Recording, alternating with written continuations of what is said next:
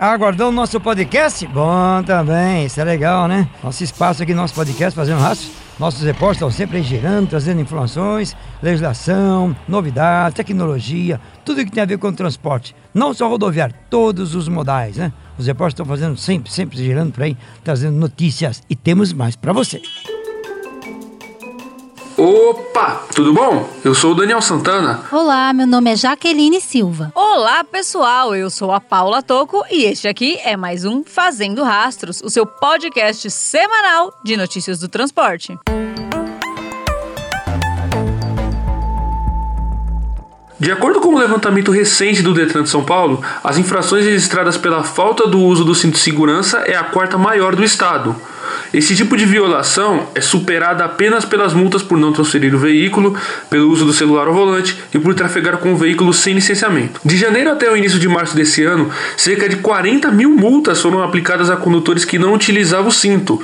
Outras 5.266 infrações foram por conta de passageiros que não usavam equipamento de uso obrigatório. Além disso, de 2019 para 2021, houve um aumento de 53,8% em relação às multas por falta do uso do cinto no estado de São Paulo. Foram 89.927 autuações em 2019 e 138.364 em 2021. Apesar de muito esquecido, o uso do equipamento do banco traseiro também é obrigatório e passível de autuação. Um estudo realizado pela Associação Brasileira de Medicina de Tráfego, a Abramet, revelou que a possibilidade de evitar óbitos utilizando o cinto de segurança é de até 45% para os ocupantes do banco dianteiro e chega até 65 e chega a 75% para as pessoas que viajam no banco traseiro. Já a Pesquisa Nacional de Saúde, realizada pelo IBGE e divulgada no ano passado, mostra que apenas 54,6% de pessoas maiores de 18 anos utilizam o cinto no banco de trás e 79,4% nos assentos da frente. Vale lembrar que o não uso do cinto por qualquer um dos ocupantes do veículo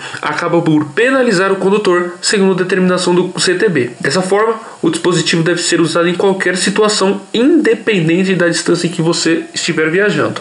A fiscalização da utilização é feita pelo agente da autoridade de trânsito, que ao verificar que o passageiro ou o condutor não está utilizando o equipamento, realiza a autuação. A não utilização desse equipamento é infração de natureza grave prevista no artigo 167 do CTB.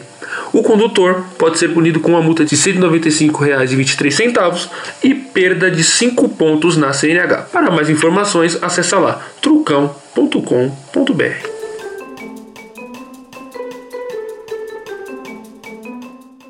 E se esse podcast é importante para você se manter atualizado, aproveite e indique também para os amigos para que eles também se mantenham sempre dentro dos assuntos do trecho. A aviação Itapemirim está com suas operações suspensas parcialmente. A medida foi anunciada pela Agência Nacional de Transportes Terrestres, ANTT, no dia 1 de abril.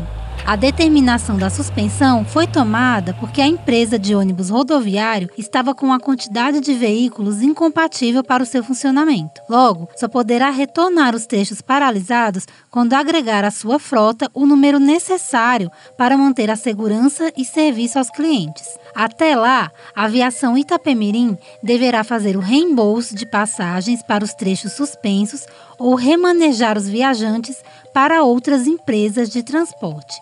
Para saber quais os 26 trechos que permanecem funcionando após a medida, vai lá no nosso site www.trucão.com.br.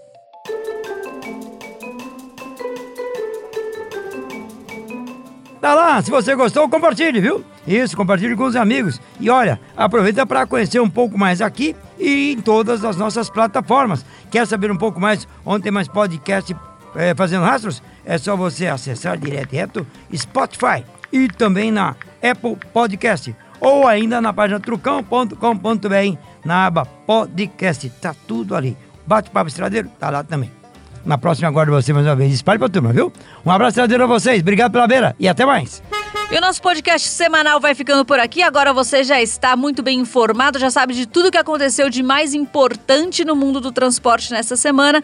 Se você quiser ver notícias diárias, passa lá no trucão.com.br. Lembrando que ontem foi quinta-feira e quinta-feira sempre tem vídeo novo lá no Trucão e Toco. Passe lá no nosso canal do YouTube também.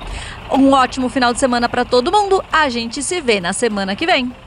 E o Fazendo Rastros de hoje teve a apresentação de Pedro Trucão, matérias de Daniel Santana, Jaqueline Silva e Paula Toco e edição de Felipe Rodrigues.